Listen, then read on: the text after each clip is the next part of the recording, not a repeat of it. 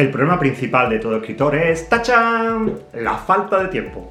Parece que he descubierto América, pero no, no es así. La falta de tiempo es fundamental porque, porque la mayoría de nosotros tenemos un trabajo, una carrera profesional paralela. Y empezamos en la escritura como un hobby. Un hobby que debido a sus requerimientos pronto se convierte en otra profesión, con necesidades importantes de dedicación. Y cuando esto sucede, ¿de dónde quitamos el tiempo para dedicarlo a la escritura? Pues así es, se lo quitamos a nuestra pareja, el tiempo que antes dedicábamos a estar con nuestra pareja, a nuestra familia, a nuestros amigos, al ocio. A todas estas partes, pilares fundamentales de nuestra vida, robamos tiempo para dedicarlos a la escritura. Y eso, como pronto se convierte en una causa importante de estrés. Para intentar evitarlo, te voy a dar algunos tips, algunos consejos muy fáciles de implementar en tu rutina diaria como escritor, pero que te van a ayudar a que tu gestión del tiempo sea óptima y a que tu vida de escritor no esté repleta de estrés. Un pacto con nosotros mismos y con la gente que está a nuestro alrededor. ¿Por qué? Porque si nosotros decidimos qué tiempo vamos a dedicar al día a la escritura, una, dos horas, no puede suceder que se conviertan de forma automática en 2, 3, 4 horas, en, bueno, un minuto más y corto, bueno, 10 minutos más y corto. Sé sincero contigo mismo, pacta contigo mismo el tiempo que vas a dedicar y páctalo con los demás. ¿Con los demás por qué? Porque si tú pactas en casa el tiempo de dedicación, cuando cierres la puerta de tu estudio para escribir, nadie llamará todo el mundo va a respetar lo que estás haciendo siempre que tú respetes tus límites horarios. Esto es importante porque es una forma de encontrar ese espacio temporal tranquilo y de calma que necesitamos para poder generar nuestra creatividad.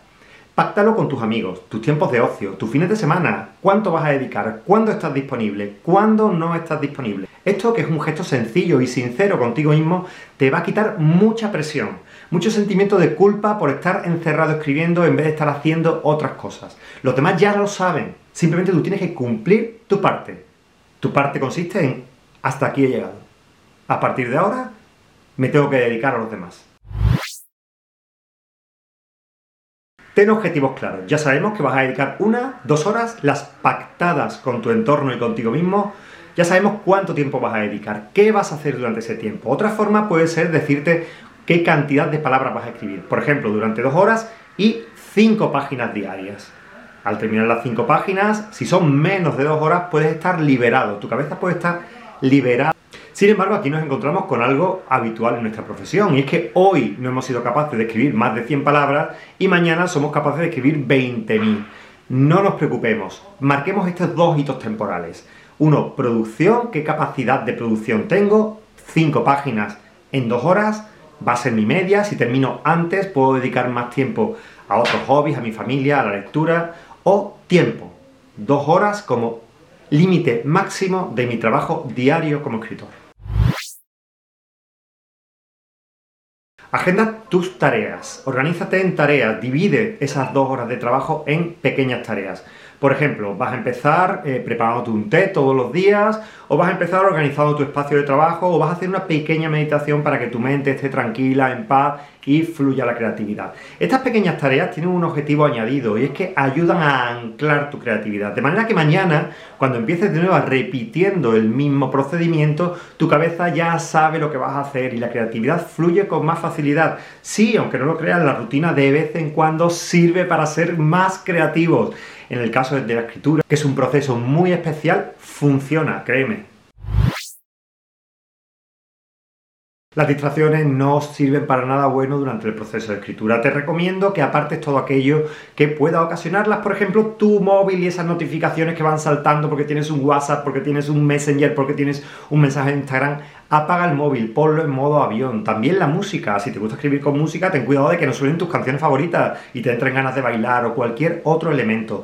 Pacta también con tu entorno que durante el periodo de escritura nadie va a llamar a la puerta porque ha surgido un problema, a menos que sea un problema realmente grave y que tú seas imprescindible para su resolución. Aléjate de las distracciones, porque vas a ser más productivo durante el tiempo que vas a dedicar a la escritura. Por supuesto, haz pausas. No somos capaces de escribir durante dos horas seguidas, sí, hoy, mañana, pasado, pero esta carrera normalmente ocupa muchos años de nuestra vida y es mejor que descansemos, que nuestra mente esté descansada. ¿Qué pausas? Bueno, hay muchos sistemas que nos dicen, por ejemplo, que cada 20-25 minutos, esto es muy personal y cada uno tenemos nuestros ritmos propios. Yo te recomiendo que te observes y mires cada cuánto tiempo es cuando levantas la cabeza del ordenador y cada cuánto tiempo es cuando tu cabeza empieza a tener ideas que se alejan de lo que tienes entre manos. Ese es tu tiempo, tu tiempo límite. 20 minutos, 50 minutos, una hora, marca ahí una pausa, una pausa de 5 minutos donde te levantes, des una vuelta, te tomes un vaso de agua, cualquier cosa que te aleje de lo que tienes entre manos y verás cómo vas a ser mucho más productivo, cómo vas a dedicar el tiempo de manera mucho más eficiente a la escritura. Lo sé, se dice que para todo, salud y deporte, la alimentación y deporte, pero es que es necesario. Ten en cuenta que vamos a llevar una vida en la que tenemos dos profesiones durante gran parte de este tiempo. Una jornada de 8 horas y otra jornada de 2, 3, 4 horas adicionales. Por lo tanto, necesitamos estar sanos y fuertes. Y por supuesto, lúcidos y para eso necesitamos una alimentación equilibrada y hacer deporte porque libera nuestra mente, hace que pensemos en otras cosas, que nuestra mente esté ocupada en otras cosas y por supuesto nos fortalece físicamente. Buena alimentación y deporte, fundamentales para gestionar tu tiempo como escritor.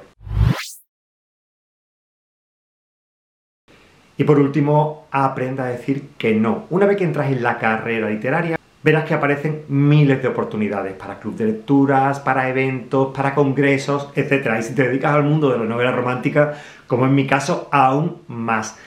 Tienes que aprender a decir que no. Todo aquello que te aleje de tu trabajo diario como escritor y te impida publicar los objetivos que tienes anuales y todo aquello que realmente no sea interesante para tus lectores y para ti. No vayas a eventos donde no estén tus lectores, donde tú no vayas a sentirte cómodo o crees que no vas a dar lo suficiente, porque simplemente vas a hablar de temas que no dominas, o porque vas a comentar cosas que no están dentro de tu ámbito de discusión, o simplemente porque no te vas a sentir cómodo, porque estás más a gusto trabajando y visibilizándote en tus redes sociales. Aprenda a decir que no a todos aquellos ladrones de tiempo que no solamente suponen un desplazamiento y perder un día, sino el nerviosismo de los días previos y posteriores a estos eventos. Suscríbete al canal y si te resultan contenidos de interés, compártelo. Nos vemos la semana que viene con más vídeos interesantes para escritores. Muchas gracias.